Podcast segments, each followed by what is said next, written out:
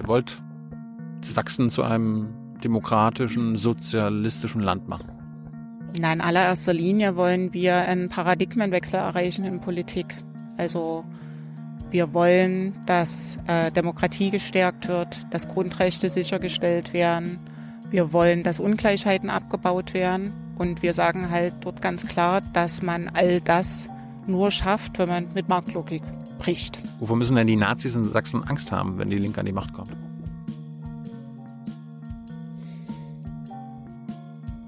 Also wir werden Nazis tatsächlich und das, was, was dort ideologisch dahinter steht, bekämpfen. Wie? Ähm, Wovor müssen sie Angst haben? dass, sie, dass, ihr die, dass ihr die bekämpfen wollt, könnt ihr sie selbst denken, glaube ich. ja. Also wir müssen jetzt keine Angst haben im Gegensatz zu unseren Leuten, dass wir irgendwie mit Knüppeln vor der Haustür stehen. So, eine neue Folge Junge Naiv. Wir haben Brandenburg verlassen, sind in Sachsen. Wo genau? In Dresden. Ja, wo genau? Wir sind in einem unserer Wahlkreisbüros. Das nennt sich das Gärtchen. Und eine junge Abgeordnete hat zu Beginn der Legislatur 2014 entschieden, dass sie gerne eine andere Art von Büro haben möchte. Und hat sich für einen Kleingarten entschieden. Hier finden Veranstaltungen statt. Weil wir einfach immer versuchen, irgendwie mit Leuten ins Gespräch zu kommen auf eine andere Art und Weise und damit natürlich auch Themen zu verbinden, die uns wichtig sind. Und da ist das hier ein Beispiel dafür. Gibt noch andere schöne Büros bei uns, offene Büros. Wo man Ist das dein Wahlkreisbüro? Nein, das ist das Wahlkreisbüro einer jungen Abgeordneten von Anja Klotzbücher, die als Jugendkandidatin in den Landtag eingezogen ist. Aber wer bist du? Ich bin Antje Feix, ich bin die Landesvorsitzende der Linken. Mhm. Bist du auch die Spitzenkandidatin der Linken? Nein, das bin ich nicht. Bei uns ist der Rico Geppert Spitzenkandidat. Habt ihr kein Duo? Nein, wir haben keine Doppelspitze. Also in Brandenburg gab es eine Doppelspitze. Warum gibt es das in Sachsen nicht? Weil wir, weil wir eine Doppelspitze gar nicht so in der Form diskutiert haben. Wir haben aber gesagt, dass wir, wenn wir einen männlichen Spitzenkandidaten haben, gerne auf den folgenden Listenplätzen mehr Frauen berücksichtigen wollen. Und deswegen sind äh, auf den Listenplätzen 2, 3 Frauen. Auf dem Listenplatz 4 ist der Marco Böhmer, auf dem Listenplatz 5 dann wieder eine Frau und dann kommt noch eine Frau.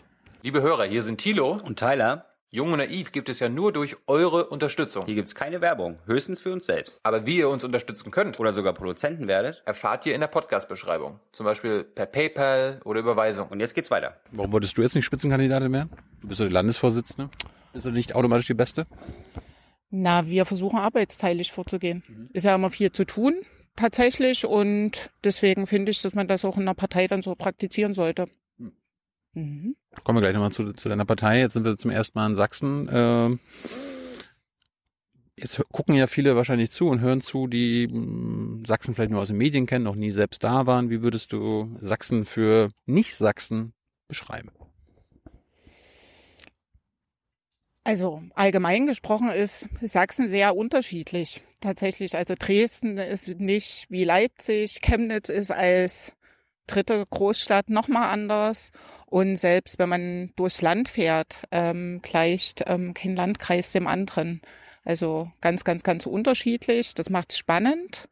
Und für mich persönlich ist es halt so, es ist ein Zuhause. Äh, und da würde ich auch jedem sagen, dass ich mich hier wohlfühle, weil meine Familie hier ist, weil ich hier Freunde habe und dass ich schon deshalb hier gerne lebe. Du bist 16 Ja, und hast auch nie überlegt, mal wegzugehen. ich war zwischendurch mal weg. Ah ja. Ich war du als Austauschschülerin in den USA für ein Jahr. Mhm. Ich habe in Frankfurt am Main gearbeitet.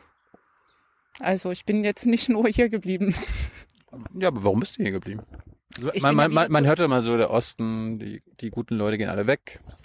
Also ich bin wieder zurückgekommen. Also tatsächlich hätte ich weiter in Frankfurt arbeiten können. Und mir ist aber die Pendelei auf den Keks gegangen.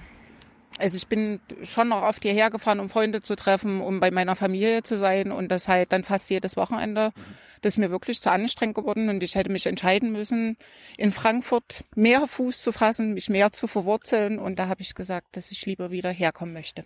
Kommen wir mal zu deiner Schulzeit. Du warst ähm, Jahr im Ausland. Warum hast du das gemacht? Ich hatte das Gefühl, irgendwie die Welt kennenlernen zu wollen. Das war, glaube ich, so der Hauptantrieb und ich fand es auch extrem spannend, irgendwie woanders in die Schule zu gehen und zu gucken, wie das da funktioniert. Vielleicht wollte ich auch weg von zu Hause, was sich dann ein bisschen schwieriger herausgestellt hat während des Jahres. ähm, aber ja, das war irgendwie so in die Ferne gehen. Wo bist du denn gelandet? In einer Kleinstadt im Mittleren Westen. Wo in genau? der Nähe von Chicago. Was hat das mit, mit dir gemacht, das Jahr?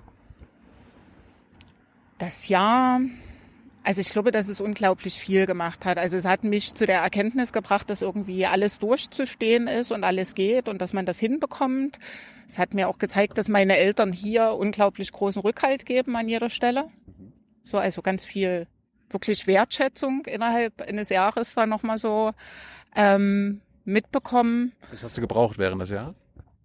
Na, wir haben viel miteinander telefoniert und so hin und wieder gab es schon mal Situationen, wo mir das wichtig war, da mit meinen Eltern zu sprechen. Und vorher hatte ich so eher das Gefühl, ich kann ja jetzt selbst alles entscheiden. Und das war nochmal so ein schöner Punkt, tatsächlich zurückzukommen. Und ich glaube, deswegen haben wir auch immer noch ein extrem gutes Verhältnis.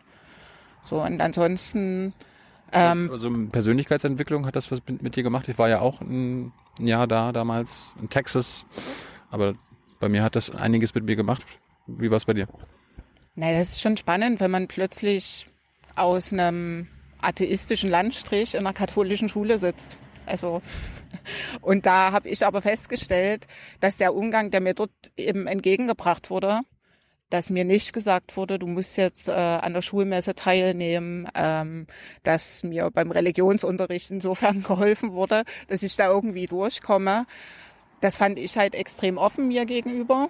Und ich glaube, das habe ich so mitgenommen, dass das wichtig ist im Leben, dass man eine gewisse Offenheit hat. Also wenn man jetzt über Persönlichkeitsentwicklung redet, ist das, glaube ich, der wichtigste Punkt.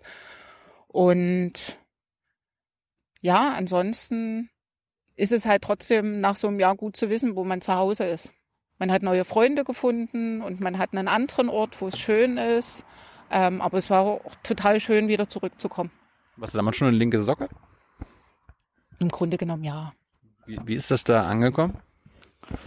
Na, wir haben viel diskutiert. also wirklich extrem viel diskutiert. Ähm, wir machen, also ich mache das mit meiner? Gastfamilie auch bis heute über Politik, über warum dort Politik wie funktioniert. Also ich fand das schon abgefahren, das Wahlsystem dort und habe halt gefragt, warum wählt ihr eure Leute nicht direkt und selber und warum gibt's ein Wahlmannsystem? Ähm, und da einfach zu erfahren, wie das gewachsen ist, das war spannend.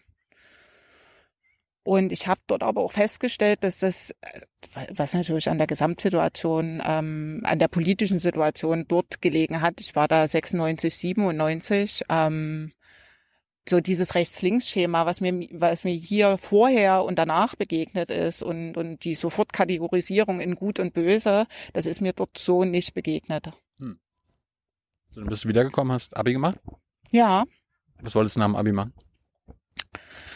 ich wusste es ehrlich gesagt nicht so genau. So gut. Ja.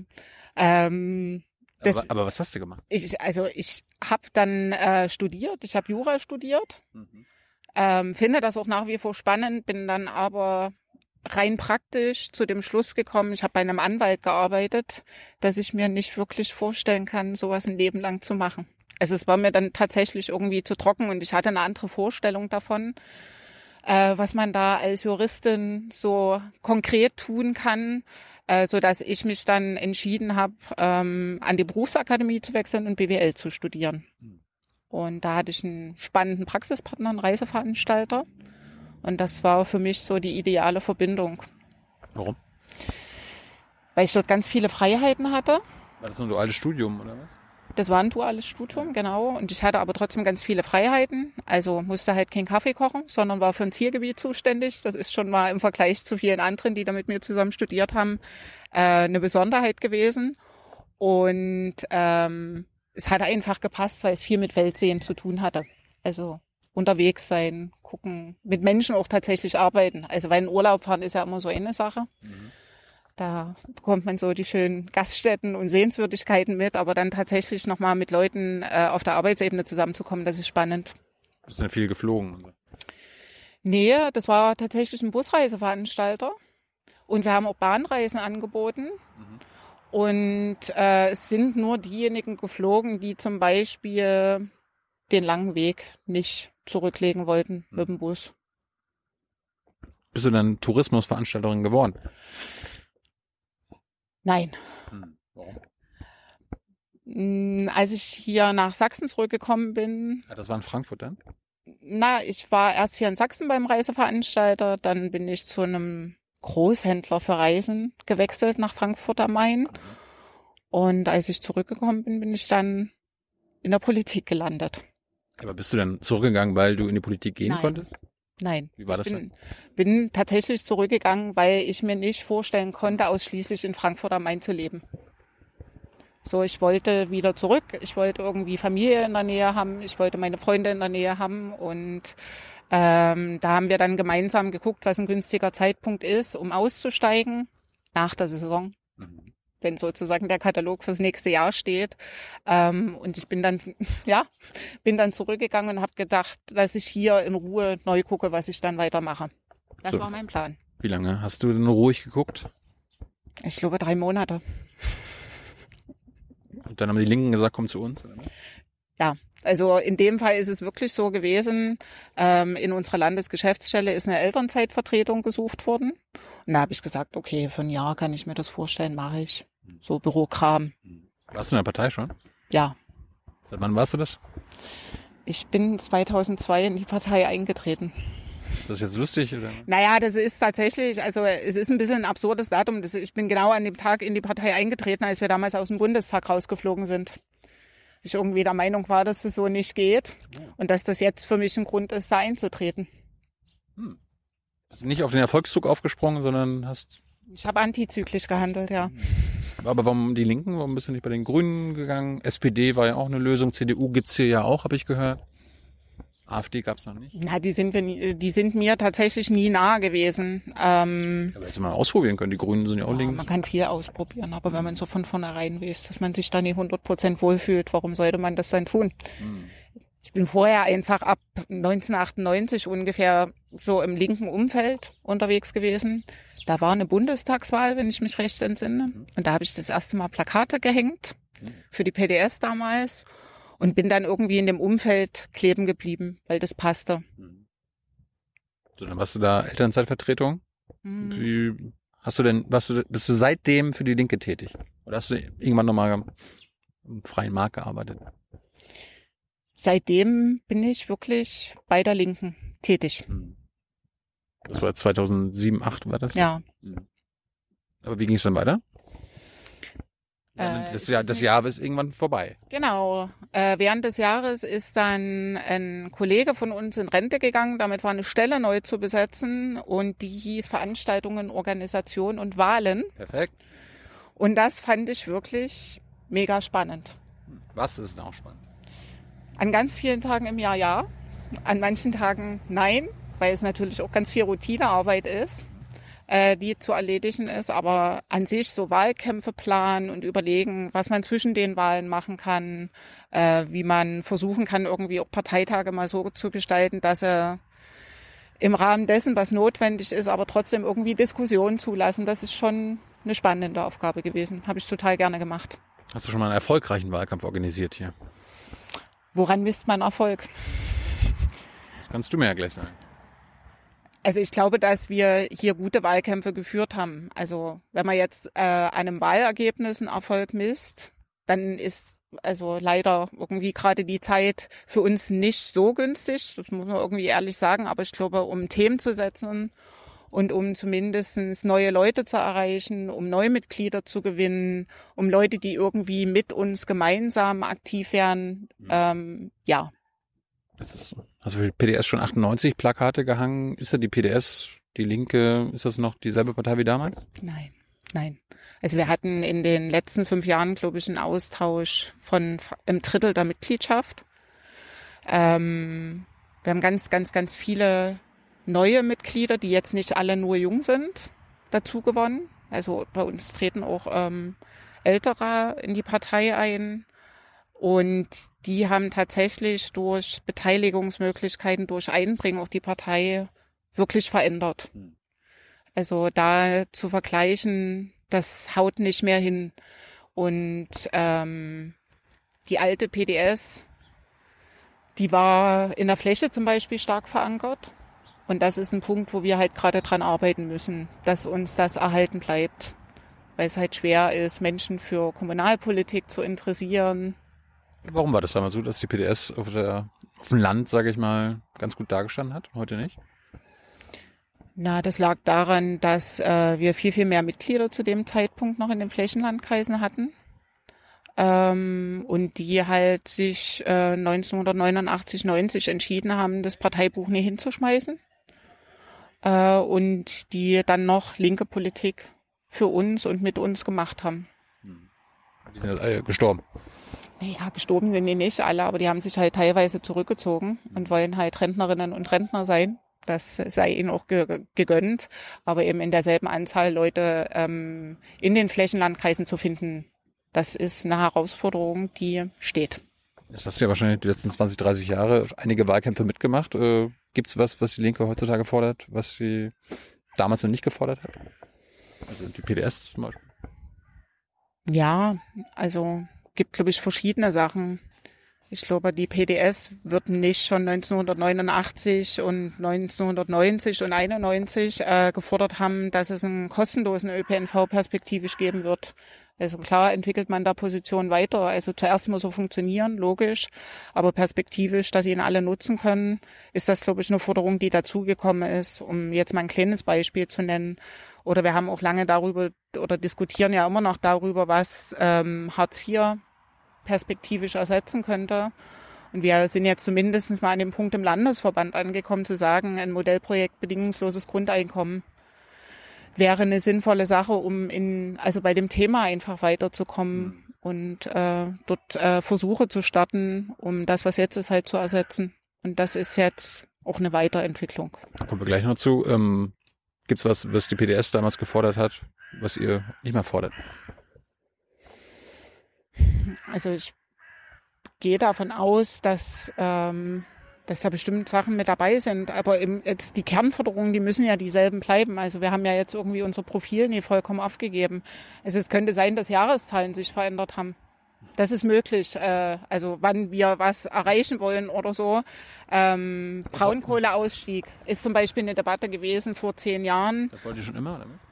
Ähm, wo wir vor zehn Jahren beschlossen haben, dass wir in Sachsen 2030 aus der Braunkohle raus müssen. Und wir haben ja eine Mitgliedschaft, die sich sowohl aus Braunkohlekumpel zusammensetzt, als auch aus sehr umweltpolitisch aktiven Menschen und dort ähm, die Diskussion äh, zu führen und niemanden dabei zu verlieren, das war schon spannend und das würde ich jetzt sagen, das ist damals auch ein neuer Beschluss gewesen. Hast du andere Positionen heutzutage, die du damals mal hattest? Hast du dich weiterentwickelt oder bist du konsequent? Jein. Was mal naiv? Ich, wahrscheinlich bin ich das immer noch. Also ähm, ansonsten ist man, glaube ich, in einer Partei, die äh, ja das also ein System hinterfragt. So, weil uns da ja auch immer gesagt wird, also so einfach wie ihr euch das vorstellt, ist das nicht. Ähm, ich glaube, ich bin selber vielleicht an ein paar Stellen äh, langmütiger geworden und ertrage sozusagen auch innerparteilich Positionen anders. Mhm. Ähm, ein paar Beispiele.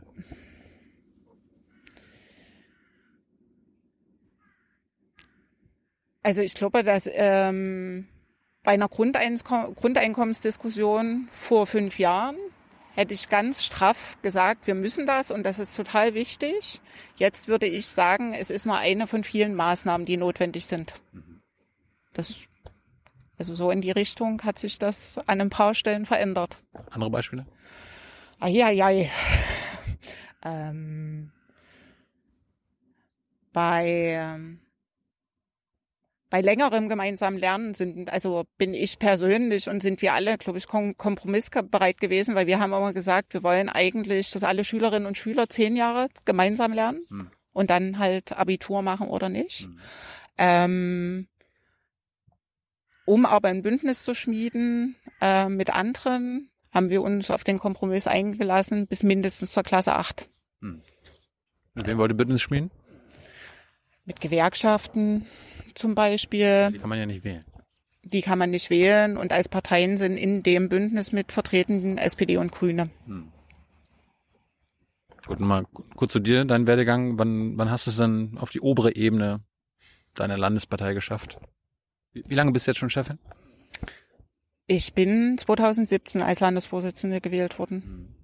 Vorher war ich Landesgeschäftsführerin. Das ist bei uns in der Partei auch eine hohe Ebene. Wolltest du das immer werden? Nein, Warum Nee, bist, du, warum, warum bist du es denn geworden? das ist, glaube ich, eine Summe aus Zufällen. Du wurdest Also, gefragt? Oder was? nee, Ah. nee, das nicht. Ähm, aber äh, Rico Gebhardt war, glaube ich, zum damaligen Zeitpunkt äh, acht Jahre Landesgeschäftsführer und hat gesagt, er hört auf.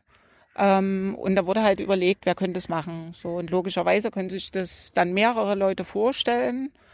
Ähm, und mit mir ist da auch geredet worden und ich habe dann überlegt und bin zu dem Schluss gekommen, dass ich es mir auch vorstellen kann und habe dann kandidiert. Ja. Erfolgreich.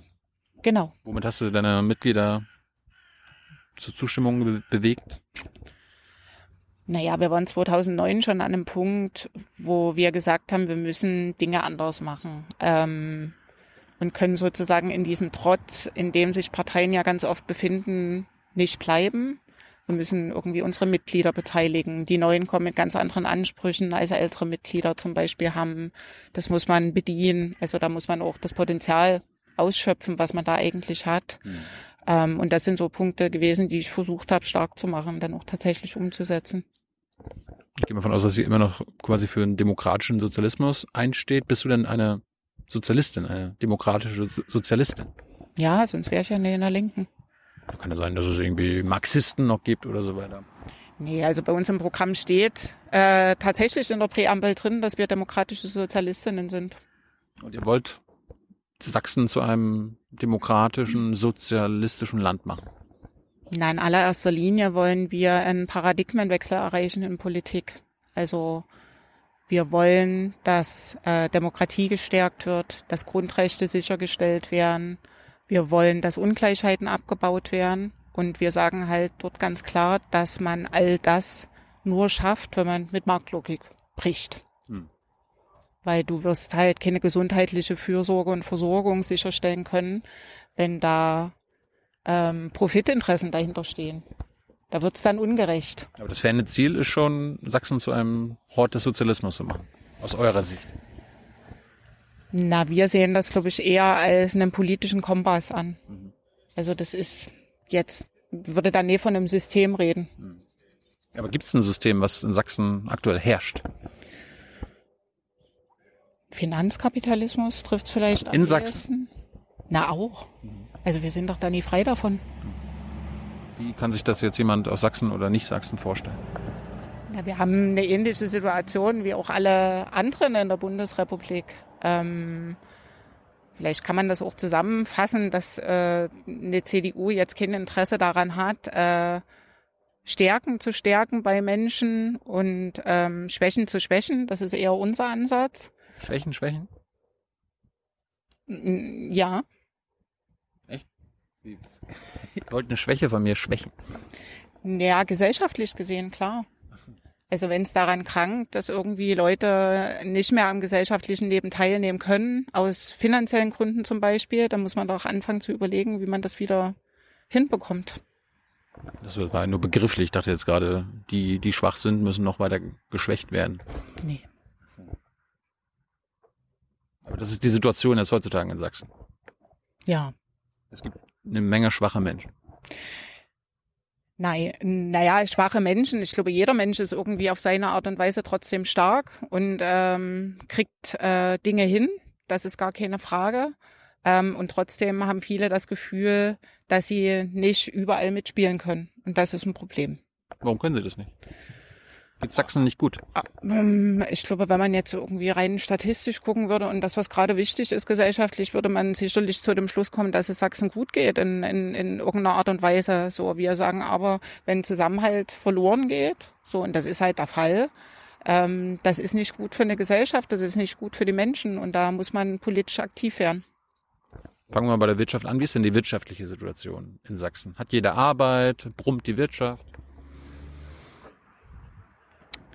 Es haben viele Arbeit, aber nicht jeder. Ich glaube auch, dass es perspektivisch gar nicht möglich sein wird, dass jeder in Arbeit ist. Ähm, wie, wie hoch ist die Arbeitslosenquote? Ich habe es ja jetzt ehrlich gesagt nicht im, im Kopf. Ähm, also die tatsächliche, es gibt ja quasi die vom genau, Ar Arbeitsagentur irgendwie 5, 6 Prozent in Sachsen, aber wie ist so die tatsächliche? Die Sabine Zimmermann von uns fragt das immer im Bundestag nach. Ich glaube, dass es acht bis neun sind, tatsächlich. Hm. Ähm, ist das Massenarbeitslosigkeit auch in Sachsen? Massenarbeitslosigkeit ist das, nee, aber man hat ja trotzdem das Phänomen, dass viele Leute sehr lange schon keine Arbeit haben. Dann hast du zusätzlich bei den Leuten, die arbeiten gehen, äh, den Fakt, dass viele von dem Geld, was sie verdienen, ob das jetzt ein oder zwei Jobs sind, nicht leben können. So, und das ist nicht fair. Also, weil die tun ja was. Äh, sie arbeiten und trotzdem reicht's irgendwie hinten und vorne nee. Und da muss man dann trotzdem gucken, wie man auch in Sachsen dafür sorgt, dass da mehr Gerechtigkeit einzieht. Also gehört es zur Gerechtigkeit, dass ich nicht zwei Jobs haben muss in meinem Leben? Also es gehört zumindest zur Gerechtigkeit dazu, dass ich am Ende irgendwie von meinem Einkommen leben kann. Wer gerne zwei Jobs haben will, weil es eine spannende Herausforderung ist, der soll das auch machen können. Das ist überhaupt gar kein Stress. Ähm, aber es soll halt nicht äh, so sein, dass wenn man einen Job hat, dann noch zusätzlich Arbeit gehen, äh, arbeiten gehen muss, weil man sonst nicht über die Runden kommt. Hm. Davon gibt es zu viele in Sachsen. Ja. Was wollt ihr da ändern? Naja, also zum Beispiel ähm, äh, haben wir jetzt gesagt, dass man Infrastruktur stärken muss und das kann man landespolitisch machen. So, und na klar muss da der Freistaat irgendwie Geld in die Hand nehmen und Arbeitsplätze schaffen. Ähm, wir haben zum Beispiel gesagt, dort, wo sich irgendwie Markt zurückgezogen hat, wollen wir gerne in kleineren Orten in Sachsen, dass es dort trotzdem noch Orte des Treffens, Einkaufsmöglichkeiten gibt. So, damit kann man auch Beschäftigung schaffen. Ähm, so, so ein Dorfladen genau. pimpen, aber das ist ja dann ein oder zwei Arbeitsplätze. Ja, aber es sind ja dann ein oder zwei Arbeitsplätze. Ja, du, hast, du, hast, du hast gesagt, es gibt neun, zehn Prozent, jede Zehnte in Sachsen hat keinen Job. Wie wollt ihr den dann, da könnt ihr ja nicht irgendwie 100.000 Dorfläden aufmachen. Also wenn es notwendig wäre, würden wir das machen, aber ich glaube, so viele Orte haben wir gar nicht. Äh, aber ich habe ja auch gesagt, dass es, äh, dass es gar nicht möglich sein wird, perspektivisch all, also eine Vollbeschäftigung oder sowas ähm, hinzubekommen. Hm. Also weil ja irgendwie durch Digitalisierung und so weiter klar ist, dass Arbeitsplätze eher noch wegfallen werden. Aber trotzdem muss man ganz grundsätzlich über das reden, was Arbeit ist. Das werden wir hier in Sachsen nicht lösen, aber trotzdem müssen wir anfangen, darüber zu reden. Also ist es zum Beispiel Arbeit, wenn jemand ähm, zu Hause Angehörige pflegt? Will man das als Arbeit werden gesellschaftlich? Ähm, gib, gib ruhig die Antwort von dir. Also ich würde das gerne als gesellschaftliche Arbeit werten und ich möchte auch, dass die Leute dafür irgendwie ein Einkommen kriegen und nicht eher noch überlegen müssen, ob sie das überhaupt machen können. Von wem? Da muss dann eine staatliche Lösung her. Hast du da was im Kopf? Das ist jetzt eher ein bundespolitisches Thema. Ähm, aber ich gehe davon aus, äh, dass wenn man irgendwie Pflegenotstand hat, dass man dann über solche Sachen halt auch nachdenken muss und da Voraussetzungen dafür schaffen muss, dass Menschen ein Einkommen auch über so einen Weg beziehen können. Gib mal mal ein Beispiel. Na, ein Beispiel ist zum Beispiel, dass äh, Familien überlegen müssen, äh, können wir das jetzt machen, irgendwie Angehörige oder meine Mutter, meinen Vater zu pflegen. Ja. So, können wir uns das finanziell leisten? Oder geht das nicht? So, und da würde ich sagen, dass es nicht fair ist an einer Stelle, wo, wo klar ist, dass irgendwie Pflegenotstand herrscht, dass sie überhaupt in die Verlegenheit kommen, darüber nachdenken zu müssen, sondern es braucht ein System, wo man sagen kann, Achtung, wir haben jetzt so einen Fall bei uns in der Familie, wir würden gerne selber pflegen äh, und äh, brauchen das Einkommen dafür. Ja, wo soll es denn her? Ich gehe davon aus, wenn wir über Pflege reden, muss es bundespolitisch gelöst werden. So, und ich. Ähm, Gib mir doch mal ein Beispiel, was landespolitisch auch gelöst werden kann. Jetzt Pflege ist ja vielleicht ein gutes Beispiel dann. Ihr wollt Arbeitsplätze schaffen. Genau. Ähm, wir wollen zum Beispiel auch, dass äh, Verwaltungen nicht weiter ähm, reduziert werden an Arbeitskräften. Ähm, wir wollen gerne, dass die Wechsel, die in den Verwaltungen anstehen, auch dafür genutzt werden, dass dort äh, junge Menschen anfangen können zu mhm. arbeiten. Also die, die in Pension gehen, raus genau. und junge Leute rein. Wir wollen äh, auch, dass die Förderpolitik in Sachsen aussieht, dass, äh, dass, dass man eher Unterstützung erfährt, als vor Papierwerken steht und sich zwischen 100 Förderprogrammen gefühlt entscheiden muss, welches denn das Richtige sein könnte. Ähm, wir finden auch, dass man im kulturellen Bereich unglaublich viel machen kann. Ähm, bei, bei Jugendsozialarbeit muss ganz viel passieren, ähm, weil da so viel zurückgebaut worden ist in den letzten Jahren und da ist Potenzial da für Arbeitskräfte, also für Arbeitsplätze. Hm. Und bei der Wirtschaftsförderung ist halt die Frage, ob man nicht umsteigen muss von der sogenannten Leuchtturmpolitik oder dass man einige wenige ähm, fördert hin zu regionalen Unternehmen, die eben auch in den Genuss kommen, da Fördermittel mit abzugreifen und die man damit stärkt. Es gibt ja wahrscheinlich viele Zuschauer jetzt, die immer denken, ach, die Linke, ja, gute Ideen, aber die haben keine Ahnung von der Wirtschaft. Habt, habt ihr denn hier in Sachsen Ahnung von der Wirtschaft? Ich glaube schon, dass wir Ahnung von der Wirtschaft haben. Also ich bin jetzt selber irgendwie im Wahlkampf unterwegs gewesen äh, bei Unternehmen und die können uns sehr, sehr genau ansagen, wo es klemmt, was sie brauchen. Äh, wir haben Wirtschaftspolitikerinnen und Wirtschaftspolitiker, wie es andere Parteien auch haben. Mhm. Möglicherweise haben wir einen anderen Ansatz und sagen halt, dass bestimmte Bereiche äh, an Infrastruktur eben nicht reineweg dem Markt überlassen werden können, sondern dass man die wieder zurückholen muss in staatliche Hand und reprivatisieren muss, mhm. da auch an Stellen. Habt ihr wirtschaftliche Ideen, die die anderen zum Beispiel nicht haben? Na, viele, also andere Parteien setzen zumindestens, was wahrnehmbar ist und was sich ja auch an Zahlen bemessen lässt, auf große Unternehmen, ähm, die äh, unterstützt werden, die gefördert werden. So, die bringen aber ja dann genau dieselbe Politik immer wieder in die Situation, ähm, dass man nach fünf Jahren dann gesagt bekommt, wir ziehen uns jetzt hier doch zurück, wir schließen den Standort. Und das ist, glaube ich, ein Zustand, der auf Dauer nicht trägt. So, und dort lieber darauf zu setzen, äh, in den Regionen zu gucken, was hat Perspektive, wie können wir das stärken, wie können wir das unterstützen. Das ist dann eher unser Ansatz. Weil irgendwelche Konzerne, die nicht mal Steuern in der Bundesrepublik zahlen, zu subventionieren, das ist da, glaube ich, der falsche Weg und der ist dann eben auch nie nachhaltig. Wer ist denn der größte Arbeitgeber in Sachsen? Der größte Arbeitgeber ist trotzdem, glaube ich, noch die Verwaltung insgesamt. Gibt privaten großen Arbeitgeber? Na, wir haben, wer, wer sind die großen Konzerne hier? Also wir haben ein paar große Konzerne, also der Bombardier äh, ist in, in Görlitz und in Bautzen ein großer Arbeitgeber, Siemens ist ein großer Arbeitgeber, Porsche, aber die, die tragende Wirtschaftskraft kommt aus dem Klein- und Mittelstand in Sachsen. Also das, dort sind ganz, ganz viele beschäftigt, ganz, ganz viele kleine und mittelständische Unternehmen. Hm. Was baut Bombardier und Siemens hier so? Bombardier baut zum Beispiel Eisenbahn und Straßenbahn. Ist nicht schlecht. Genau, das ist auch traditionell schon immer so gewesen. Mhm. Ähm, und äh, da ist auch wirklich extrem viel Know-how äh, in, also gerade im Bautzen und in Görlitz unterwegs. Also da könnte man tatsächlich, also müsste man eigentlich überlegen. Wir haben da die Forderung auch aufgemacht, als letztes Jahr äh, der Standort oder die beiden Standorte wieder gefährdet waren, ob man hier überlegen kann, die tatsächlich in die Hand derer, die dort beschäftigt sind, zu geben, ob der Freistaat dort nicht einspringen muss ähm, weil die wirklich jahrzehntelange Erfahrung haben und ähm, da vielleicht eine Möglichkeit hätten, jenseits von Entscheidungen irgendwo in der Welt existieren zu können. Das heißt, Bombardierwerk soll Genossenschaft werden, oder was? Genossenschaftlich oder ein Unternehmen des Freistaates. So, jetzt sagst du, ähm, die kleinen und mittleren Betriebe tragen, tragen den ganzen Laden hier. Wie wollt ihr die denn äh, fit machen? Oder fit halten?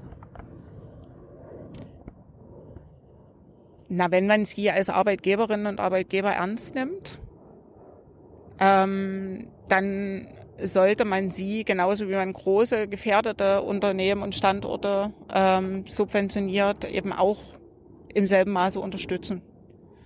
Ähm, und es braucht halt wirklich Förderprogramme, damit die mithalten können mit technischer Entwicklung, ähm, es braucht möglicherweise auch, äh, Förderung, wenn man zum Beispiel einen Betrieb übernehmen würde, weil der sonst ähm, entweder ja zugemacht wird, weil die Besitzerinnen und Besitzer in Rente gehen mhm. und damit die Arbeitsplätze weg wären, oder vielleicht auch, weil er gefährdet ist. Und wenn es dann jemand Neues übernimmt, da finde ich, dann kann man auch so einen Übernehmen, äh, Unternehmensübergang fördern. Und das sind so ganz. Das passiert ja schon mit der, mit der fast nicht existenten Erbschaftssteuer. Ja, ja. Wie wollt ihr? Hm. Wie passt das zusammen? Da geht's ja gar nicht in erster Linie um, um jetzt einen Handwerkermeister. der seinem Sohn einen Laden überschreibt, sondern es geht ja darum, dass dort, wo sich unglaublich viel Kapital ansammelt, ähm, dass man dort halt auch sagen muss, ihr müsst Steuern dafür bezahlen, wenn das einfach weitergegeben wird. Mhm. Sonst noch Ideen, wie ihr den mit, äh, mittleren und die kleinen Wirtschaftsbetriebe fördert? Man kann, also man muss sicherlich auch mit der Hochschullandschaft da reden, dass da die, die Zusammenarbeit zum Beispiel im Bereich Forschung und Entwicklung besser funktioniert. Ähm, dass da eben auch kleine und mittler, mittelständische Unternehmen sich spezialisieren können, ähm, dass da gemeinsam geforscht wird. Ähm, dafür muss man die Hochschullandschaft natürlich auch irgendwie ein bisschen umbauen und umstrukturieren, das ist klar.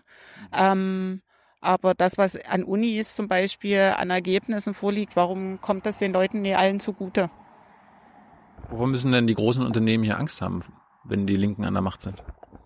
Ja, die müssen jetzt erstmal keine Angst haben, aber vermutlich werden wir dann schon hinterfragen, warum sie, solange sie irgendwie subventioniert werden, da bleiben. Und wenn der Zeitraum dann abgelaufen ist, die Bindungsfrist abgelaufen ist, dann sagen wir gehen jetzt. Also, weil die haben ja trotzdem auch eine Verantwortung für Beschäftigte. Und dann würdet ihr dafür sorgen, dass die nicht gehen? Also entweder man bekommt das hin, so, oder man, also man versucht dann wirklich Möglichkeiten zu finden, die Arbeitsplätze zu retten, jenseits sozusagen, ähm, wem gehört das Unternehmen. Also da muss man dann einfach gucken, ob man tatsächlich als Freistaat einspringt. Wer sind denn hier die, du hast ja ein bisschen gerade angedeutet, es gibt auch Reichtum in Sachsen. Wer sind denn hier die Reichen? Wo, wo ist das Reichtum in Sachsen? Na, Reichtum in Sachsen, ich weiß jetzt nicht, wie viele Millionäre wir haben. Äh, Milliardäre. Die, oder Milliardäre. Ähm, es gibt fast 900.000 Millionäre in Deutschland. in Deutschland. Also muss es ja auf jeden Fall ein Aber paar in Sachsen noch, geben. Äh, genau, ich habe jetzt bei den aktuellen Zahlen, habe ich jetzt für Sachsen.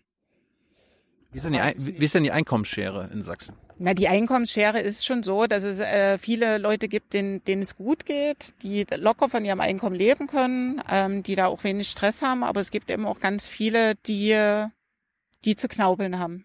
Also die tatsächlich ähm, ja entweder zum Amt gehen müssen und aufstocken, die nur eine Mini-Rente bekommen, hm. die aufstocken müssen, was wiederum an gebrochenen Erwerbsbiografien liegt. Ähm, aber es also meines Erachtens sind es zu viele, die von ihrem Einkommen kaum oder gar nicht eigentlich leben können. Wie, viel, wie viele Menschen sind arm aus eurer Sicht in Sachsen? Wenn, wenn was heißt arm für euch? Arm ist ja ein relativ tiefer Begriff. Also, also am deutlichsten sieht man das bei irgendwie Kindern zum Beispiel. Also wenn 100.000 Kinder in Armut leben oder von Armut gefährdet sind, dann finde ich das gesellschaftlich falsch. So, und das hat natürlich was äh, viel, also mit den Familien zu tun, mit den Familieneinkommen. Mhm. Und da kann man sich dann ungefähr ausrechnen, was das für ganz Sachsen bedeutet. Könnt ihr was für diese armen Kinder machen, konkret? Landespolitisch? Landespolitisch schwierig, äh, aber es gibt Möglichkeiten. Also zum Beispiel, glaube ich, nützt allen Kindern, egal äh, wie die Familien finanziell aufgestellt sind, wenn man ÖPNV kostenlos benutzen kann. Mhm. Wenn man das selber entscheiden kann, wenn es Zugang zu Freibädern, zu Museen gibt, äh, wenn es Jugendhäuser gibt, wenn es kult kulturelle Einrichtungen gibt, die man mit der Schule oder auch ohne die Schule nutzen kann. Muss alles umsonst kann. sein dann für die Kinder? Für Kinder finde ich, ja. Sollte das umsonst sein. Und sonst noch? Was könnt ihr abseits noch tun? Irgendwie kostenlose Kindertagesstätten, kostenlose Bildung, kostenlose Bildungs, äh, hier Bücher und Schul Schulbücher und so. Lernmittelfreiheit, ja. ja. Klar, gehört mir dazu. Ist denn, wie, aber gib mir mal Zahlen. Wie viele Menschen sind denn arm bzw. armutsgefährdend in Sachsen? Kennst du da die Quote? Müssen die Linken ja eigentlich wissen, oder? Ja.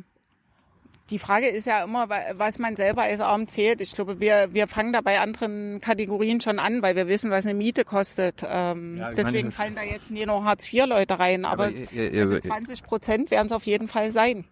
Ich habe eure Zahlen hier 16,7 Prozent armutsgefährdet in Sachsen. Wenn ihr an die Macht kommt, dann sorgt ihr dafür, dass das die Zahl, ja, die, der Anteil runtergeht. Wir wollen das zumindest abbauen und da alle Möglichkeiten nutzen, die uns zur Verfügung stehen. Hm. So, na klar musst du dann äh, Prioritäten setzen und musst halt gucken, was zuerst, was nützt auch den meisten Menschen. Und da sind wir dann bei den ganzen Infrastrukturfragen, das nützt halt allen. Müssen die Reichen in Sachsen von euch, äh, vor euch Angst haben? Bei der Wirtschaft hast du jetzt nicht so, hm, vielleicht. Vor uns muss eigentlich niemand Angst haben. Also weder Wirtschaft noch Noch nicht mal die Milliardäre in Sachsen. solange alle ihrer Verantwortung nachkommen und irgendwie auch Verantwortung für die Gesellschaft mit übernehmen und da zum Beispiel ihren Reichtum teilen, dann so? Steuern bezahlen, ähm, dann wird es mit uns nicht den großen Stress ge- geben, weil da sind wir schon ein paar Schritte weiter. Es Ich bin jetzt, jetzt überrascht, dass du irgendwie, äh, irgendwie den Reichen nicht den Kampf ansagst die- oder den Superreichen oder so. also na klar musst du denen irgendwie den Kampf ansagen, weil die eine unglaubliche Lobby äh, ja trotzdem haben. Äh, und musst halt sagen, also wenn, wenn ihr sozusagen auf ja durch die Arbeit von anderen euer Geld verdient, euren Reichtum erwirtschaftet, äh, dann müsst ihr äh, mit in die Verantwortung äh, kommen, müsst euch mit in die Verantwortung nehmen lassen und müsst eben auf das, was ihr an Gewinnen erwirtschaftet, ähm, was an Geld dazukommt und so weiter, da müsst ihr Steuern zahlen. Zum, also das ist, ja, also wenn das Anlegen ist, dann werden wir das tun. Aber könnt ihr das landespolitisch steuern?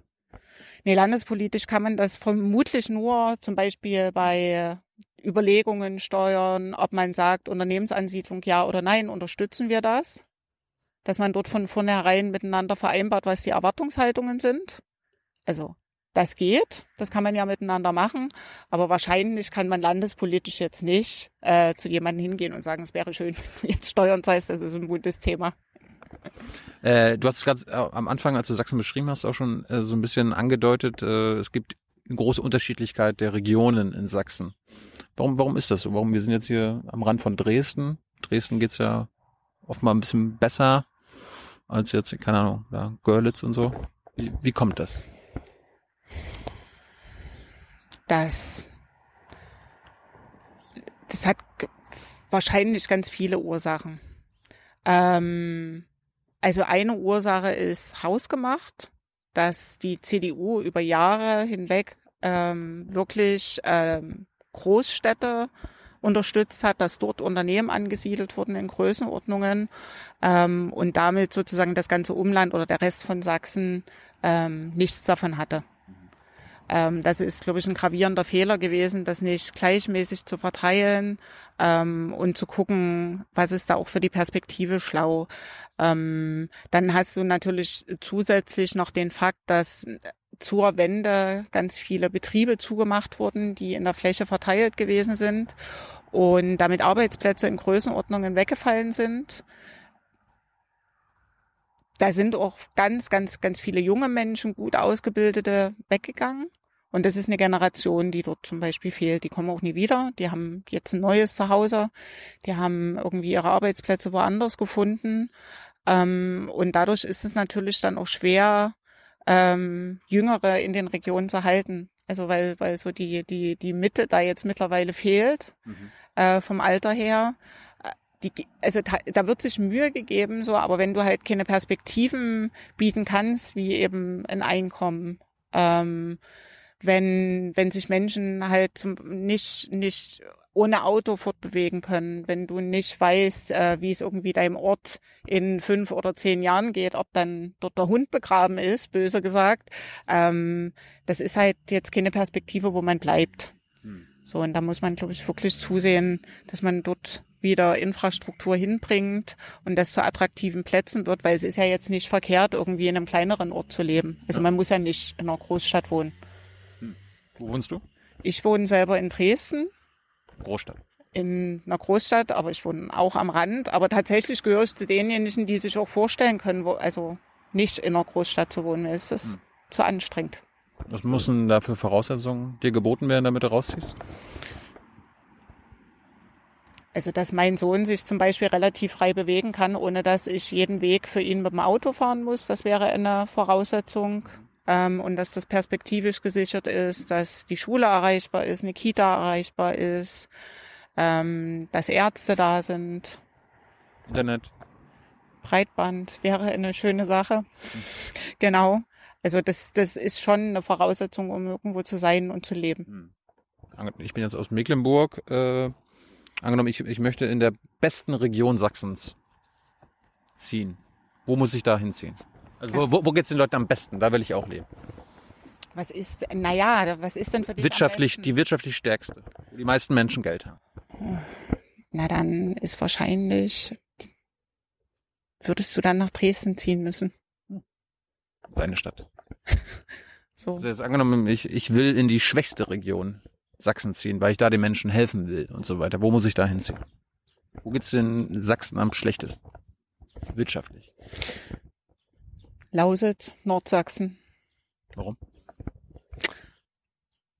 Das liegt ähm, tatsächlich an der Struktur der Landkreise. Dort gibt's ähm, in der Lausitz gibt's noch ein bisschen Braunkohle, aber ansonsten relativ wenig Industrie. Und Nordsachsen ist, äh, da gibt's kleine mittelständische Unternehmen, aber das ist wirklich eine Region, ähm, wo nicht viel ist. Also wenn man jetzt nach großen Unternehmen sucht. Jetzt sind die ja auch alle wahlberechtigt. Ja. Und du wolltest, willst ja am liebsten, dass die dich auch wählen. Oder euch. Was, was bietest du denen? Was sagst du denen? Na, wir sagen zu, also zum Beispiel, dass wir finden, dass sie trotzdem die gleichen Strukturen verdient haben äh, wie andere Landkreise.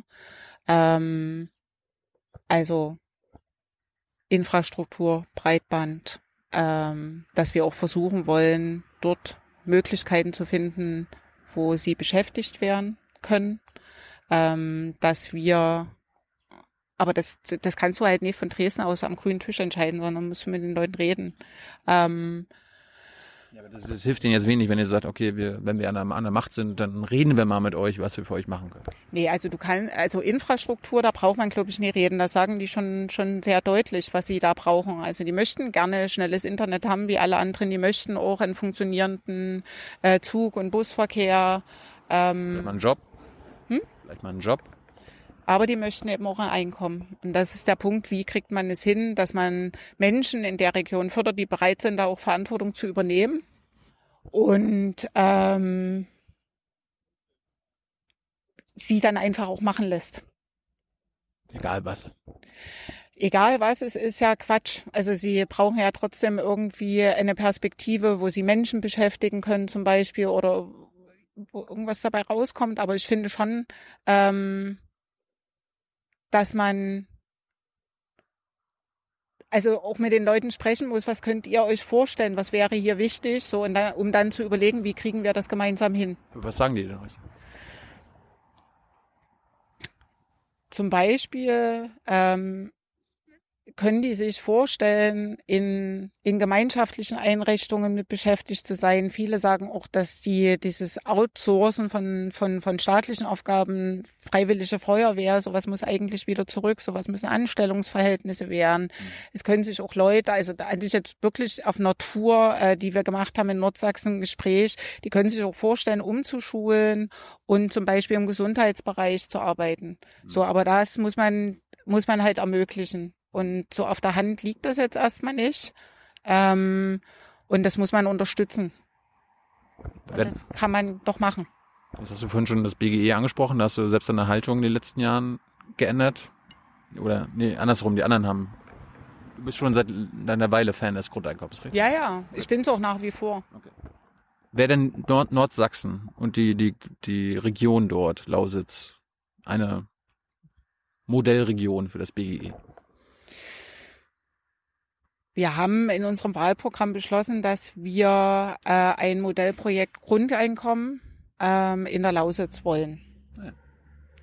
Also das ist schon, also für uns ist das nicht nur denkbar, sondern wir wollen das wirklich ausprobieren, ähm, auch mit Landesmitteln, um einfach äh, den Strukturwandel hinzukriegen, aber eben so hinzukriegen, dass äh, Leute die Möglichkeit haben, in aller Ruhe zu gucken, wie sie weitermachen ähm, um Neues zu schaffen, um nicht ins Bodenlose zu fallen, weil man jetzt sagt, okay, mein Beruf, den gibt's jetzt so in der Form hier nicht mehr. Ich möchte jetzt aber auch nicht meinen Beruf hinterherziehen, sondern ich möchte bleiben und deswegen da nochmal eine neue Ausbildung machen. Äh, und dafür ist ein Grundeinkommen geeignet, aber es ist, um einen Strukturwandel zu hinzubekommen, ähm, nicht das einzige Mittel, was es brauchen wird. Aber Also das ist nur ein Baustein, aber trotzdem finde ich das wichtig, dass sowas ausprobiert wird, weil es, glaube ich, auch dann ähm, Arbeit in der Region und das, was konkret gemacht wird, nochmal anders bewertet, als es jetzt ist. Mit wie vielen Menschen wollt ihr das dann ausprobieren und, und was sollen die bekommen? Wir haben da keine nominelle Grenze gesetzt, sondern Alle? Menschen in der, Alle in der Lausitz, Lausitz. Menschen in der Lausitz, weil Das sind nur ja nicht alle in der Braunkohle. äh, Richtig, so, aber trotzdem äh, schafft ja die Braunkohle und die Struktur um die Braunkohle rundherum und sei es jetzt die Imbissbude zum Beispiel auf dem Weg zum Arbeitsplatz, äh, die hängt ja dann trotzdem mit dran an so einem Strukturwandel. Und deswegen haben wir das jetzt nicht nur auf die Braunkohle begrenzt. So wie das konkret aussieht, Aber der Imbissbudenbesitzer soll auch noch ein BGE bekommen, obwohl er schon einen Job hat und Geld verdient. na, ob er den dann noch hat, ist ja fraglich. Hm. Wenn die Ja. Arbeitsplätze wegfallen, gehen die dann noch dahin, fahren die extra, weil die Imbissbude schon immer da stand, dahin? Ich weiß es nicht. Also möglicherweise ist der da auch betroffen. Und Wie viele Menschen sprechen wir denn da? 10.000? Die Frage ist ja, wie viele sowas dann nutzen. Also ich habe ja auch gesagt, Ja, dass aber Bedingungsschutz heißt ja für jeden. wir haben kein bedingungsloses Grundeinkommen Ah. beschlossen, sondern wir haben ein? Grundeinkommen beschlossen. Und wie hoch? Na, die derzeitige Forderung von uns ist ja bekannt. Also, Nicht jedem. also ich gehe davon aus, dass man in der Lausitz 1500 Euro irgendwie zum Leben braucht. Ja. So. Also in Summe muss es das dann sein, was man bekommt. Also ansonsten wie, bringt wie das viele nichts. Menschen werden denn das? Was, was denkst du denn, wie viele sich melden würden, wenn ein Unternehmen zumacht und die sagen, ich könnte mir vorstellen, das auszuprobieren und hier in der Region was Neues aufzubauen? Also wenn ich in der Lausitz leben würde, dann würden, würde, glaube ich, alle, würden sich, glaube ich, alle melden. Alle. Oder? Ich weiß nicht. Kann ich nicht sagen. Also ich gehe trotzdem davon aus, wenn man so einen Strukturwandel vor sich hat, dass der eine oder andere halt sagt, dann ist meine Perspektive halt nicht mehr hier vor Ort. So, aber das müssen wir rausfinden, weil die Behauptung ja dann immer da ist, dann legen sich alle in die Hängematte äh, und machen nichts mehr und beziehen das bedingungslose Grundeinkommen. So, und da sagen wir als Partei, wir halten das erstens für falsch, weil das bedingungslose Grundeinkommen ja trotzdem Möglichkeiten einräumt, dass man ähm, Aufgaben übernimmt, dass man sich selber neu strukturieren kann, dass man wieder irgendwie ein ganz normales Arbeitsverhältnis perspektivisch dann anfangen kann, äh, was eben von jetzt auf gleich so nicht funktionieren würde.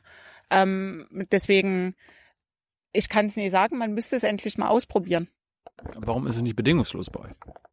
Weil Na, das, weil- ist ja, das ist ja eine naja. komische Feldstudie, wenn da das die entscheidende weil, wir Passage fehlt. Bei- weil wir es zum Beispiel auf die Lausitz beschränkt haben. So. Also Ja, die, aber die- also man muss dann schon festlegen, also wenn man das ausgestaltet, da müssen irgendwie Wissenschaftler an den Tisch, da muss man sicherlich auch in anderen europäischen Ländern Leute ranholen, die dort schon ähnliche Modellversuche mit gestartet haben, um da ein sinnvolles Konzept auch mit den Leuten vor Ort gemeinsam zu entwickeln. Ähm, und dann muss man halt wirklich mal gucken, wie viele das beanspruchen, weil das kann halt niemand sagen. Das ist also die, die es überhaupt nicht haben wollen, die sagen halt, alle werden dann das Geld beanspruchen und die werden nie wieder arbeiten. Ähm, aber ich halte das für Quatsch. Aber so ein paar tausend wären es ja schon. Ja. Wo soll das Geld herkommen? Naja, also die Braunkohle ist über Jahre hinweg subventioniert worden in Größenordnungen.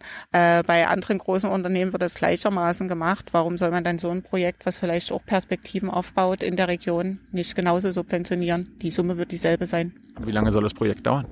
Na, für einen Strukturwandel braucht man zehn Jahre. Es kann ja passieren, dass irgendwelche Sachsen danach in die Lausitz ziehen, um auch das Geld zu bekommen. Das sind halt, das sind halt die Fragen, wenn man dann ja, äh, es ist doch eigentlich gut, weil ihr wollt ja, dass da Menschen hingehen. Genau. Wenn man an die Umsetzung geht, klar äh, kannst du das dann nicht so machen, dass jeder da hinziehen kann oder sich in der Lausitz irgendwie einen Wohnsitz äh, nimmt und äh, dann ein. Grundeinkommen, ja genau, ein Grundeinkommen bezieht. Aber die, wie das ausgestaltet wird, wie gesagt, das muss man dann schnell ähm, hinbekommen. Ich gehe jetzt erstmal davon aus, dass diejenigen, die da jetzt wohnen, zum Beispiel eine Rolle spielen. Und wenn da jetzt plötzlich 100.000 Menschen in die Lausitz ziehen, dann wird das für die wahrscheinlich nicht funktionieren. Also, falls ihr am 1. September abends mitbekommt, dass es in Sachsen eine linke Regierung äh, geben wird, geht noch schnell nach äh, in die Lausitz, meldet euch da an. Genau. Das, ist, ist das eine Bedingung, eine Koalitionsbedingung für euch, dass das ausprobiert wird? Nee, wir haben gesagt, dass wir drei Punkte stark machen wollen. Ähm, aber Strukturwandel, also das, das also das steht ja nicht nur bevor, sondern es liegt ja auf der Hand, dass äh, da was passieren muss. Aber wir haben gesagt, wir haben tatsächlich drei Bedingungen und wollen zum Beispiel längeres gemeinsames Lernen bis mindestens Klasse 8. Wir haben gesagt, Infrastruktur im ländlichen Raum. Wir wollen in jedem Ort in Sachsen ein Ort des Treffens, ein Laden und wollen das im Zweifel über eine landeseigene Gesellschaft oder genossenschaftlich vor Ort fördern. Mhm. Ähm, und wir haben gesagt für die Großstädte, dass wir sozialen Wohnungsbau wollen und äh, dort, wo es notwendig ist, auch Mietendeckel. Mhm. Bleiben wir nochmal bei der Lausitz, Kohleausstieg. Äh, du kennst dich da besser aus. Sind die alle begeistert von dem Ausstiegsdatum? Was ist es, 2038 hier? Nein, sind sie nicht. Ich glaube, auch wenn man dort beschäftigt ist, das ist nachvollziehbar, dass man da irgendwie von keinem Termin, der irgendwie in, im Zeitraum des eigenen Erwerbslebens liegt, äh, begeistert ist. Und ihr sagt, muss noch früher? Na, wir sagen so früh wie möglich. Also wir haben vor zehn Jahren einen Beschluss gefasst, 2030. Ähm, Steht der immer noch? Der steht im Grunde genommen immer noch. Wir haben jetzt in unserem Wahlprogramm auch keine Jahreszahl drinne stehen. Aber, äh, aber mindestens 2030? Ja, der Beschluss steht. Hm.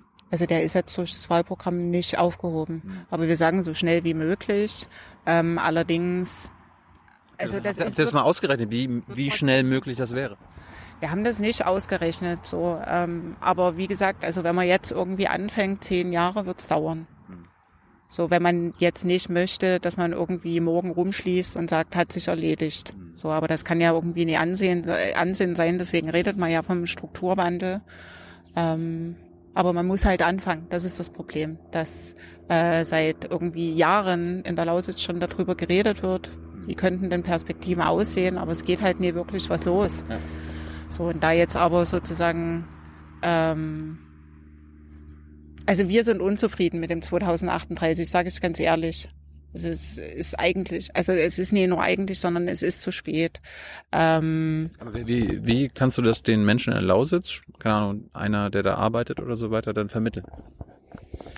Naja, du kannst halt nicht einfach hingehen und sagen, hier, wir machen jetzt einfach mal, weiß ich, eine Seenlandschaft hier aus der Lausitz und das, das sieht dann alles ganz wunderbar aus, sondern man muss, Windparks, muss neue Windparks, ja, Solaranlagen keine Ahnung, was es sein könnte, aber man muss, glaube ich, aber anfangen, auch mit den Beschäftigten jenseits von dem Modellprojekt Grundeinkommen darüber zu reden, was für sie eine Perspektive sein kann, was sie sich vorstellen können. Man muss mit den Jüngeren, äh, Jüngeren reden, ob sie sich vorstellen können, was anderes zu machen und was sie sich, äh, also was es denn sein könnte. Hm.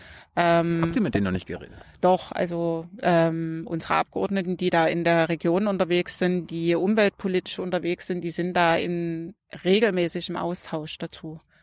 Was kommt denn da als Ergebnis raus? Naja, das Ergebnis ist halt, dass äh, auch ein Teil derer, die jetzt in der Braunkohle beschäftigt sind, uns halt sehr deutlich sagen, dass für sie ein Grundeinkommen keine Perspektive ist, sondern dass sie äh, eine handfeste Jobperspektive gerne möchten. So, und da muss man halt gucken, wie man das hinbekommt.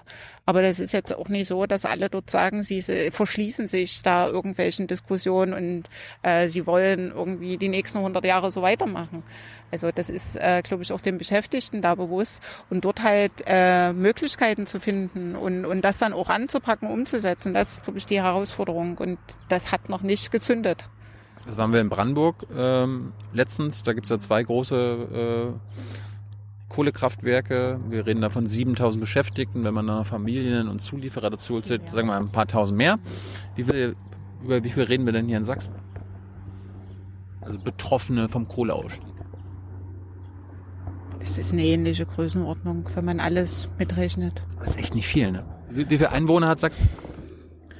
Wir haben vier Millionen, viereinhalb. Aber wir, wir, naja, reden von einem ganz, ganz, ganz, ganz kleinen Prozent. Ja, aber trotzdem ist das ja ein, ein also das, was hinten dran hängt, zählt mit dazu. Äh, und es zählen auch Familien mit dort rein. Also schon dadurch erhöht sich ja der Prozentsatz. Manchmal sind diejenigen, die in der Braunkohle beschäftigt sind, halt auch diejenigen, die das Familieneinkommen ähm, verdienen. Äh, und und, und äh, zum Beispiel der Ehepartner eben hat keine Beschäftigung. Hm. oder nur ein relativ geringes Einkommen und deswegen hängen da schon eine Menge Leute dran. Aber wenn du halt sagst, dass du irgendwie einen Landstrich nie entvölkern willst, ist es eigentlich auch egal, wie hoch der Prozentsatz an Leuten ist, die das dort betrifft. Äh, wenn es ein, ein, ein, eine große Einkommensquelle für viele ist, du dem Grunde nach sagst, wir wollen, dass die Leute auch dort bleiben können, dann musst du dich kümmern. Da ist der Prozentsatz jetzt erstmal nie ausschlaggebend. Das wird auch dort niemanden zufriedenstellen, wenn du sagst, naja, also ihr seid ja hier nicht so viele. Braunkohle in Brandenburg führt dazu, dass Brandenburg den höchsten pro Kopf CO2-Emissionsanteil äh, in Deutschland hat, mit 23 Tonnen pro Kopf jedes Jahr. Durchschnitt ist 9 Tonnen CO2-Ausstoß pro, pro Jahr pro Kopf. Wie ist es denn in Sachsen? Kennst du da die Zahlen? Ja, wir sind nicht so schlimm wie Brandenburg. Aber wir liegen seid ihr über dem Durchschnitt? Durchschnitt, ja, Kennst du die Zahlen? zwölf. Werdet ihr denn, wenn die Linken an der, an der Macht sein sollten, äh, dafür sorgen, dass ihr zumindest den Durchschnitt erreicht? Also zumindest werden wir Maßnahmen unterstützen, klar. Also wir fordern schon seit langem, dass es eine Verkehrswende geben wird. Die ist Bestandteil davon. Ähm, wir wollen, dass irgendwie Güterverkehr auf die Schiene verlagert wird. Wir wollen, dass Leute irgendwie im Bus und Bahn steigen können, dass das funktioniert, dass man auch abends damit nach Hause kommt, wenn man jetzt in kleineren Orten lebt, ähm, dass es ein attraktives Angebot ist. Ähm, wir wollen auch Landwirtschaft ähm, anders aufstellen in Sachsen, ähm, dort regionale Erzeugung fördern. Ähm, wir wollen Genossenschaften fördern. Wir wollen ökologischen Landbau fördern. Ähm, also ja, das ist Bestandteil von unserem Wahlprogramm und äh, das ist wichtig, dass das, äh, aber das passt sich ja sozusagen in, in, in den Ansatz, die Region zu stärken, vollkommen ein. Ich warte immer noch also auf ein paar revolutionäre Ideen. Ich meine, du hast ja selbst mal gesagt von äh, gesprochen von einer revolutionären Realpolitik. Wo ist, wo ist denn da das Revolutionäre bei dir, bei den Linken? Also wo, wo unterscheidet ihr euch von Also den anderen? wir unterscheiden uns, glaube ich, deutlich von den anderen, dass wir sagen, dass man sukzessive öffentliche Aufgaben wieder in öffentlicher Hand haben muss. Also da äh, gibt's ganz, ganz, ganz großen Widerstand. Ähm, es gibt relativ wenig Verständnis, dass wir sagen, äh, Breitband muss dann eben, also Breitbandausbau muss dann eben eine staatliche Aufgabe sein. Also dann kann man das halt nicht irgendwie Markt äh, überlassen, weil die dann sagen, aus terrestrischen Gründen funktioniert's nicht und aus den und den und den Gründen funktioniert's nicht und es ist dann halt kein, kein attraktives Angebot mehr äh, im unternehmerischen Sinne. Und ich glaube, das unterscheidet uns schon sehr deutlich. Aber Wo ist das Revolutionäre in Sachen Klimaschutz? Das Revolutionäre in Sachen Klimaschutz ist, dass wir sagen, dass alle zum Beispiel teilnehmen können dürfen. Also nicht nur die, die es bezahlen können. Teilnehmen am Klimaschutz. Ja. Also es ist gut, wenn äh, wenn wenn es Läden gibt, wo Bioprodukte vertrieben werden. Ähm, aber ich würde mir wünschen, dass jeder diese kaufen kann. So, und deswegen finde ich, dass es, dass man erstens die Erzeugung anders fördern muss. So, und man muss den Leuten auch die Rahmenbedingungen bieten, dass sie es kaufen können. Und das ist, glaube ich, ein Unterschied äh, dazu, dass also Forderungen aufzumachen, Klimaziele zu erreichen, sondern das als gesamtgesellschaftliche Aufgabe zu begreifen. Das ist, glaube ich, der springende Punkt. Also man wird, ohne mit Marktlogik zu brechen, wird man diese Klimaziele nicht halten können. Aber was könnt ihr ordnungspolitisch machen? Hier in Sachsen. Na, ordnungspolitisch kannst du bei Vergaben zum Beispiel darauf achten, dass du äh, regional zum Beispiel vergibst, dass nicht von sonst wo angefahren wird. Man kann ÖPNV stärken.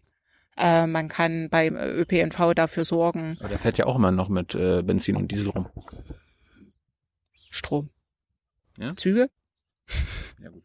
Aber Ja, klar. Also da musst du dann halt gucken, dass du die Energiewende hinbekommst, dass du das, was da ist, Luft, Wasser, äh, Sonne, Wind, ähm, Biomasse, Erdwärme und so weiter, dass das halt ähm, für Energie genutzt wird Ja. und dass man aus der Braunkohle rausgeht. Klar, Brandenburg, gehört mit dazu. Brandenburg ist ja führend in Sachen Solar- und Windkraft. Äh, Sachsen ist es nicht. Was Nee. wollt ihr da ändern? Wie, viel- wie viele Windräder wollt ihr in Sachsen bauen, die nächsten fünf Jahre? Ich muss ganz ehrlich sagen, ich kann jetzt nicht genau sagen, wie viele Windräder wir bauen wollen. Ähm, Aber viel, viel, viel mehr. ja, es kommt ja auf den Energiemix am Ende an. Also ich weiß zum Beispiel, dass im, also dort, wo ich unterwegs bin, im Erzgebirge, kannst du die großen Windräder nicht hinstellen, äh, weil die Abstände derzeit ähm, Orten und so weiter, das kann man ändern, klar. Und man muss auch die Diskussion führen, ob die auf dem Bergkamm stehen dürfen oder ob das äh, den Bergkamm verschandelt. Das, äh, ich finde, das tun sie nicht. Äh, aber trotzdem ist es eine Diskussion, die man dort vor Ort fü- führen muss. So, und man muss halt gucken, was am Ende ähm, für alle irgendwie ein gangbares Ergebnis ist. Und klar kannst du da ordnung, ordnungspolitisch ganz viel machen. So, aber da würde ich jetzt eher irgendwie bei unseren Klimaexpertinnen und Experten nachfragen, was denn die, die Energien sind, die wir hier zuallererst fördern. Und Wind- Solarkraft. So- Solar, genau. Da sind bloß in den letzten Jahren ganz viele äh, Förderprogramme eingestampft worden, die zum Beispiel auf die Speicherung ähm, die Speicherung hätten äh, verbessern können, vorantreiben können. Da würde ich jetzt sagen, das muss man unbedingt weitermachen, weil Sonne nun mal scheint. Ja. So, das können auch ähm, einzelne Menschen auf ihr Dach bauen. Äh, es tut auch niemandem weh, es könnte- stört da, nicht Da mal. könnte die Linke ja sagen, äh, wenn ihr das auf euer Dach packt, äh, bezahlen wir das 100 Prozent. Kann man fördern, na klar. Aber nicht 100 Prozent wahrscheinlich. Nee, 100 Prozent sicherlich nicht. Man spart ja auch dann am Strompreis. Hm. So, aber klar muss man dann darüber reden, wenn man das ernsthaft will, dass man solche Sachen eben auch sehr weitreichend fördert. Aber die Sachsen und Sachsinnen, die, die müssen jetzt schon wissen, okay, ihr baut eine Menge mehr Windräder und Solarpanels. Äh. Ja, es wird nicht anders gehen, klar. Hm. Also wenn man aus der Braunkohle raus will und, und, und, und ja auch muss, ähm, dann muss man Energie so erzeugen, wie es halt anderweitig möglich ist. Das ist ja hier, ähm, Logisch. das ist ja ein neues Thema. Nicht nur die CDU hier seit Jahren, Jahrzehnten stark, die sind, glaube ich, seit der Wende immer an der Macht. Ne? Ja. Äh, es gibt ja auch die Rechtsextremen in, in Sachsen. Warum, warum sind die hier so stark? Ich tue mich ehrlich gesagt mit dem Begriff recht, rechtsextrem schwer. Rechtsradikale? Nee, auch das nicht. Also ich glaube, dass das verharmlost. Rechtsextrem verharmlost? Ja. Ich glaube, dass das die Situation, die wir hier haben, äh, verharmlost, äh, weil der Begriff in meinen Augen, und das ist Bestandteil des Problems, ähm, suggeriert, dass die meisten damit nichts zu tun haben. Weil es ist ja extrem. Was habe ich damit zu tun? Also es ist ein gesellschaftliches Problem. Es gibt da seit Jahren Studien, auch in Sachsen, äh, zum Beispiel die Mittelstudie von Leipzig, wo man, wo man wirklich sehen kann, wie sich das auch über die Jahre in die Gesellschaft reingearbeitet hat, dass man also wirklich äh, Nazi-Jargon-Denken vorfindet, äh, Menschenfeindlichkeit, Abgrenzung zu anderen und so weiter. Also das ist alles bekannt.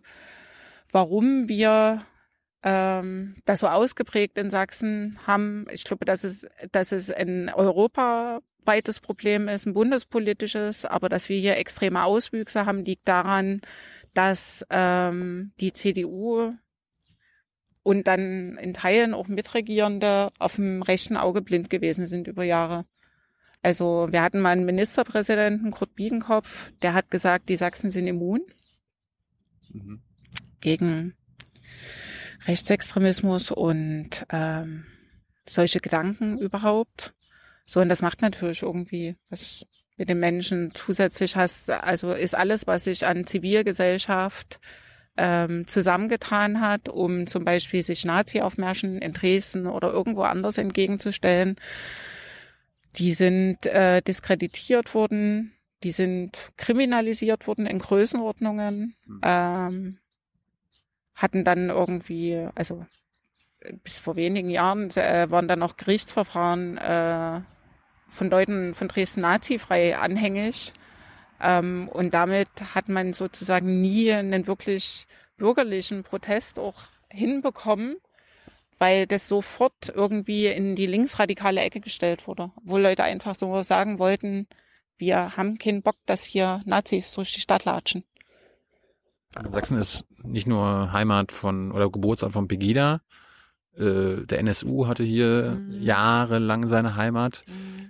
Ähm, Das gibt's in anderen, anderen Bundes, Bundesländern, wie du selbst sagst, in der Ausprägung nicht, aber Rechtsradikalismus, die AfD ist auch immer ein Symptom für, für viele Dinge, die im Land falsch laufen. Was sind denn die Ursachen dafür? Kann jetzt nicht die CDU sein. Naja, wenn man, wenn man äh, so tut, als ob es kein Problem gibt und äh, wenn man das verharmlost, ähm, das ist also und also dann, dann, dann, dann wächst sowas. Also dann, dann, dann, also es gibt ja keinen Grund, da irgendwie zurückzustecken. So und dann. Es muss ja wachsen können. Ja, aber wenn, ja also wenn, wenn man eher sozusagen Menschen sagt, die sich auf Märchen entgegenstellen, wir müssen dem nachgehen, wir müssen irgendwie Verfahren einleiten und die anderen schalten und walten können, dann ist das halt ein Problem. Hm. So, und man kann sich irgendwie angucken, dass äh, statistisch da eher links ähm, von Behörden verfolgt wurde als rechts. Und ähm, das zieht sich halt damit auch durch die ganze Gesellschaft. Also das, du hast halt überall Menschen, die tatsächlich der Meinung sind, ähm, Nazi zu sein ist okay. Also sie würden sich vielleicht selber so nicht bezeichnen, aber das, was sie erzählen, äh, trifft es ziemlich genau. Aber wie kommt das? Wie, wie, wie, wie werden die zu Nazis? In Sachsen. Wie sie dazu werden. Was sind die Ursachen dafür? Ähm, na, eine Ursache ist zum Beispiel, dass Demokratie, ähm, glaube ich, hier reineweg darin bestand, wählen zu gehen. Also so irgendwie Projekte ähm, sind äh, nicht gefördert worden dort, wo sowas gewesen ist, äh, wo Jugendhäuser da waren, wo irgendwie sich zu Themen engagiert wurde, dass sie sukzessive zusammengestrichen wurden. Das ist eine der Ursachen, dass Demokratie äh, nie gelebt wurde, sondern irgendwie, wenn dann mal Protest stattgefunden äh, gefunden hat, der eher erstickt worden ist. Ähm, das Zweite ist tatsächlich, dass vermutlich es auch viel Ausdruck von Unzufriedenheit ist, wobei mir da irgendwie das Verständnis fehlt, warum man dann menschenfeindliche Parolen vor sich also krölt. Ähm, aber es ist bestimmt Bestandteil des Problems. Warum sind Sie unzufrieden?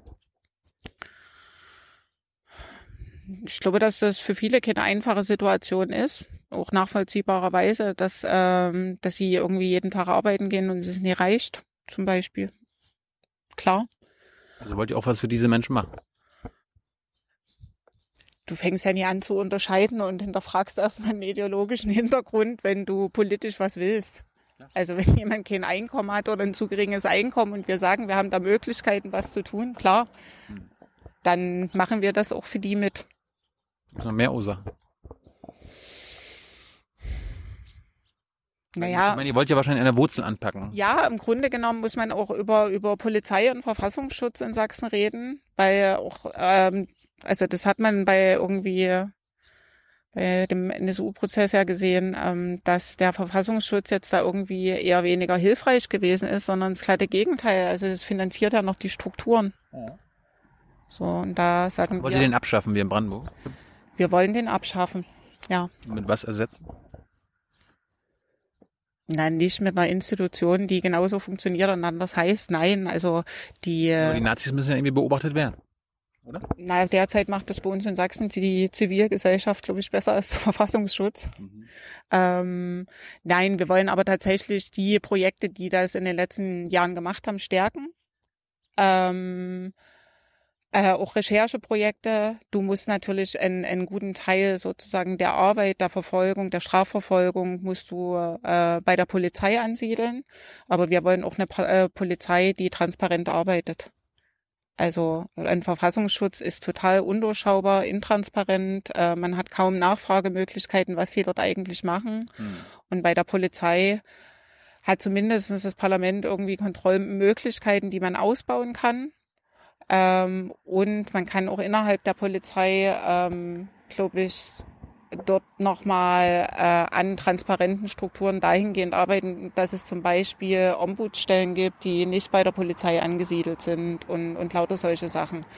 Äh, aber wir wollen schon, dass es, also dass es den Verfassungsschutz äh, in der Form nicht mehr gibt, weil du eine Kontrollinstanz brauchst. Kann man denn den sächsischen Polizisten und Polizistinnen vertrauen? Das ist pauschal gefragt. Also generell vermutlich ja, aber es wird immer Einzelne geben, wo, ich, wo man sagt nein. Hast du schon mal schlechte Erfahrungen gemacht mit Polizisten? Ich glaube, alle, die bei der Linken sind, haben schon mal schlechte Erfahrungen mit Polizei gemacht. Welche hast du gemacht? Also ich war neulich äh, in Annaberg auf einer Demonstration. Ähm, das war eine Protestveranstaltung zum Marsch des Lebens. Ähm, und bin da hingefahren als Abgeordnete zur Beobachtung mit dabei sein. Und äh, da hat mir dann ein Polizist äh, versucht zu erklären, dass er das total unmöglich findet, dass ich da mit Kind unterwegs bin. Er findet das falsch, dass ich da irgendwie mein Kind anschleppe. Hm. Und tatsächlich gab es dann auch eine kleine Auseinandersetzung zwischen den Demonstranten und der Polizei und äh, da wird man dann mit Kind zur Seite geschubst. So, wobei das jetzt, also da gibt's gravierendere Erfahrungen, aber man merkt, dass ähm, dort an Stellen eine Grundaggressivität vorhanden ist, die für ein, also für eine eigentlich neutral sein müssende Polizei nicht geht.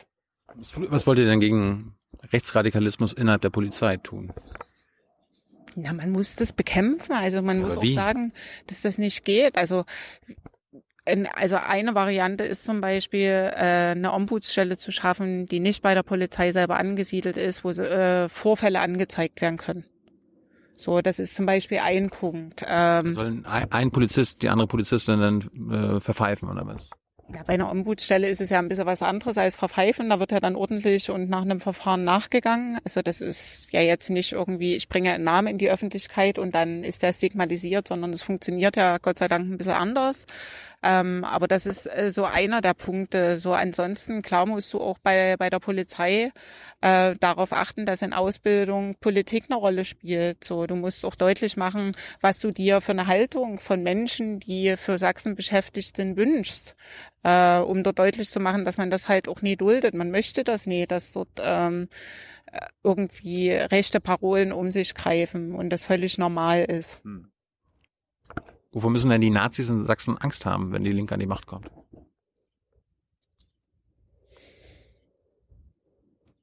Also wir werden Nazis tatsächlich und das, was, was dort ideologisch dahinter steht, bekämpfen. Wie? Ähm, Wovor müssen sie Angst haben? dass, sie, dass, ihr die, dass ihr die bekämpfen wollt, könnt ihr sie selbst denken, glaube ich. Ja.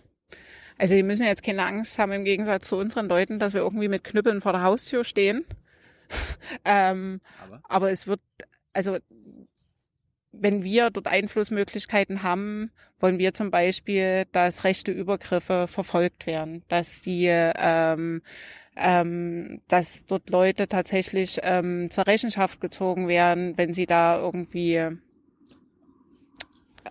ja Leute überfallen haben, äh, Sachbeschädigungen und so weiter ähm, stattgefunden haben. Mhm. Das ist halt ein Punkt. Und da das bislang so in der Form nie erfolgt ist, also ich glaube, dass das äh, dringend notwendig ist. Wir wollen auch, dass es keine Hetzportale oder sowas dergleichen gibt. So, da muss man halt einschreiten, weil das Persönlichkeitsrechte verletzt. Ähm, und man kann, glaube ich, nur losgehen und da müssen sich irgendwie alle demokratischen Parteien einig sein und dafür werben, dass man dem keinen Raum lässt, an keiner Stelle. Wir wollen die Projekte, die da zusammengestrichen sind in den letzten Jahren, die sich um den Kampf gegen Rechtsextremismus und Rechts ähm, gekümmert haben, die wollen wir stärken. Ähm, und wir wollen auch in Bereichen der Jugendarbeit muss das natürlich genauso eine Rolle spielen. Also du kannst halt nicht das ganze Fundament irgendwie wegkürzen und streichen und dann erwarten, dass es sich irgendwie von selber löst. Also da mhm. gibt es schon ganz viele Bereiche. Das wird nicht von jetzt auf gleich gehen, aber eine Ant also wirklich deutlich zu machen, weil das ist bis jetzt in der Form noch nicht passiert, dass das nicht gewollt ist und dass man das Problem anerkennt und halt nicht so tut, als ob das irgendwie eine Randerscheinung ist. Das ist, glaube ich, das Wichtigste. Wir müssen zum Schluss kommen. Zwei kleine Themen noch. Äh, Abschiebungen. In Brandenburg sind die Linken an der Macht und schieben trotzdem Menschen nach Afghanistan ab. Also Menschen werden trotzdem aus Brandenburg nach Afghanistan abgeschoben. Äh, in Sachsen passiert das ja auch.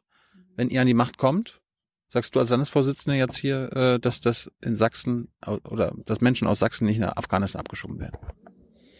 Also zumindestens bin ich mir ganz sicher, dass wir alle Möglichkeiten nutzen werden, um Abschiebungen zu vermeiden. Ähm, ich weiß, dass äh, Bodo Ramelow da in Thüringen viele Möglichkeiten ergriffen hat und da auch viel verhindert hat. Aber trotzdem ist es halt eine bundespolitische Entscheidung. Wir diskutieren mit unseren Brandenburger Kolleginnen und Kollegen da heftig drüber. Ähm, und an bestimmten Stellen kann man das leider nicht verhindern. Aber trotzdem finde ich, dass man alle Register ziehen muss, dass es nicht stattfindet. Und ähm, welchen Politikbereich kennst du dich denn am besten aus? Also angenommen, ihr kommt jetzt an die Macht, äh, welchen Ministeramt wärst du denn am besten aufgehoben? Weil es ist ja immer so, oh Gott, Menschen äh, ohne Fachkenntnis kommen auf irgendein Ministeramt. Wo wärst du am besten aufgehoben? Justizministerin oder was? Hast ja, hast ja nicht zu Ende studiert. Ne? Ähm, ich bin, bin mir gar nicht sicher, ob ich irgendwie überhaupt Ministerin werden wollte. Ähm, also fachlich liegt mir tatsächlich das, was mir so eher übergeholfen worden ist, als ich in den Landtag eingezogen bin. Das ist der ganze Bereich Medienpolitik bis, bis, bis hinein so Medien im Alltag. Ähm, Medienpolitik. Ja, das finde ich spannend tatsächlich. Und ich habe immer gedacht, dass es ganz wenig ist, aber es ist extrem viel. Mhm.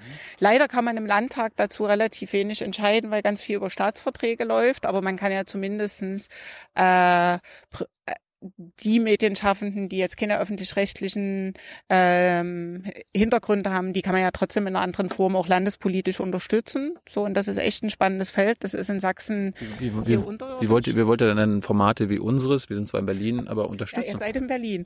Ja. Aber es könnte ja in Sachsen auch eine äh, Landespressekonferenztruppe geben, die hier wie wollt ihr die unterstützen? Na, wenn man ordentlichen Journalismus ähm, haben möchte in einem Bundesland, dann muss man ihn, glaube ich, unterstützen. Und das ist, glaube ich, das, woran es zumindest in Sachsen krankt. Ich, ich glaube, Berlin-Brandenburg ist da ein bisschen anders aufgestellt. Mhm. Äh, die haben auch eine andere Medienlandschaft. Aber ich würde tatsächlich wirklich journalistische Qualität zum Beispiel fördern. Der Staat soll entscheiden, was journalistische nein, Qualität ist? Nein, nein, nein, nein. Äh, bis jetzt wird äh, bei privaten und freien eher die Verbreitung gefördert also sozusagen nur die Struktur. Mhm. Wenn man aber irgendwie zur Kenntnis nimmt, dass guter Journalismus zeitaufwendig ist, dass es Geld kostet, äh, dann finde ich, dass man, wenn man das gerne möchte, dass es Hintergrundberichte, dass es Reportagen gibt, dass es äh, eine breite Medienlandschaft gibt, dann muss man diese Qualität genauso wie man Kultur mhm. und Bildung fördert, mitfördern. Wie ist dann so die Medienlandschaft in Sachsen? Läuft so mit dem MDR? Bist du zufrieden? Guckst du das gerne? Fühlst du dich da gut informiert? Die Medienlandschaft in Sachsen ist sehr eigen. Äh, eigen. Also ich würde mir tatsächlich von allen öffentlich-rechtlichen äh, was anderes wünschen, weil die haben einen Bildungsauftrag. So ähm, und ich würde mir wirklich wünschen, dass äh, dort wirklich wieder irgendwie Hintergrund, Recherche geliefert wird zu Themen, zu gesellschaftlichen Themen, auch zu Politik, dass nicht jedes, äh, jede politische Debatte in einem Talkformat dargeboten wird, weil ich finde, dass es für manche Themen auch überhaupt nie taugt, wenn dort irgendwie fünf Leute sitzen hm. und sich eine Stunde lang die Köpfe heiß reden, sondern du brauchst da Hintergrund. Das ist alles viel aufwendiger und teurer, klar. So, aber das würde ich mir tatsächlich wünschen, dass das öffentlich-rechtliche generell machen. Und das will ich dann beim MDR genauso. Und Zeitungslandschaften so? Ja. ähm, wir haben eine übersichtliche Zeitungslandschaft. Ich persönlich würde mir mehr wünschen, verstehe aber auch, dass, äh, dass es schwer ist. ist wenigstens aber, plural. Also dadurch, dass es relativ wenig ist, eher nein. Hm. Ähm, ich würde mir aber wünschen, dass äh, Zeitungen und Medienmacher, die vielleicht gar keine Zeitung machen, aber auch, also dass man die Leute auch unterstützt und dass es dort aber auch ein Umdenken selber gibt, mhm. dass äh, manchmal so die spannendste, reiserischste Botschaft, die vielleicht die meisten Klicks bringt oder so, nicht die entscheidende ist, sondern dass zu, zu Journalismus halt einfach dazugehört, dass man recherchiert, dass man Hintergründe berichtet, mhm. ähm, dass man sich Zeit nimmt. Und das fehlt mir wirklich an Stellen. Also wir merken das auch, dass manche Journalistinnen und Journalisten dann bei unseren Pressemenschen in den, in den Geschäftsstellen anrufen und im Grunde genommen äh, die Informationen so auf, aufbereitet brauchen, wie sie dann gedruckt werden können. Das liegt an der Struktur, das liegt, dass auch dort äh, immer mehr Beschäftigte entlassen worden sind, aber das liegt eben auch an mangelnder Förderung und einer Bereitschaft zu überlegen, wie kann man sich denn da generell aufstellen. Hast du denn die letzten fünf Jahre einer Zeitung oder dem MDR so anderthalb Stunden Interview gegeben?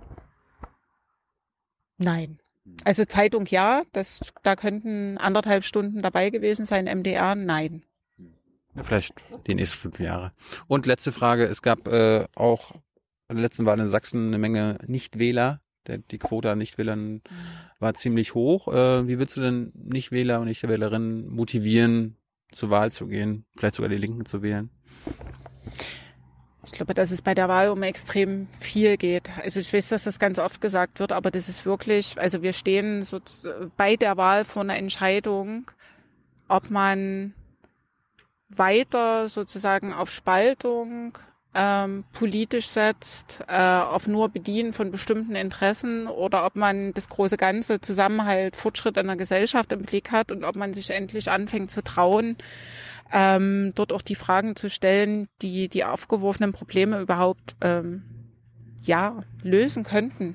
Also dass man wirklich größere Diskussionen führt. Wie sieht Arbeit in Zukunft aus? Das muss angefangen werden. Und ich glaube, wenn man da jetzt die Chance wählen gehen verpasst, dass, dass das fatal wäre. Hey Leute, Jung und Naiv gibt es ja nur durch eure Unterstützung. Ihr könnt uns per PayPal unterstützen oder per Banküberweisung, wie ihr wollt. Ab 20 Euro werdet ihr Produzenten im Abspann einer jeden Folge und einer jeden Regierungspressekonferenz. Danke vorab. Und ist es besser, nicht zu wählen, als AfD zu wählen oder CDU zu wählen? Das, das ist alles Banane. Was? Das ist alles Banane.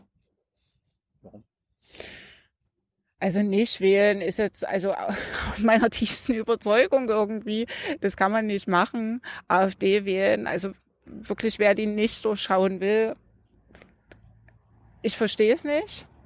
So, also das, was die gesellschaftlich wollen, egal äh, unter welchem Deck, äh, Deckmäntelchen, also da. Aber, aber was ist dir wichtiger? Dass die Leute wählen gehen oder dass sie lieber dann doch zu Hause bleiben, anstatt AfD zu wählen? Na, die, die AfD wollen, können gerne am 2.9. wählen gehen. Ja, gut. Danke für deine Zeit, Antje. Äh, am 1. September ist Wahl. Toi, toi, toi. Und danke für euer nicht alkoholfreies Bier. Bitte, gern geschehen. Ciao, ciao. Prost. Prost. Nicht alkoholfrei ist mit Alkohol. Ist mit Alkohol? Nee. Nee, du hast gerade nicht alkoholfrei gesagt. Ich meine, mir ist es egal. Es, mir wurde gesagt, das ist nicht Alkohol. Ja, du ich meinte ja nur. Ja, dann- Das ist alkoholfrei. Gut. Das ist nicht alkoholfreies Bier. Ja, ich habe jetzt Also ganz, ich habe ganz, ganz wenig, Bier. ganz wenig getrunken. Das, also hier ist alkoholfreies Bier drin. Du hast aber nicht alkoholfreies Ah, gesagt. ah, ah, ich bin doof. Und er möchte, glaube ich, nicht, dass du Ärger bekommst. Es ist alkoholfreies Bier. Jetzt ist Schluss. Ja. Danke für eure Unterstützung. Ohne uns gibt's euch nicht. 1. September ist hier Wahl. Ciao, ciao, ciao.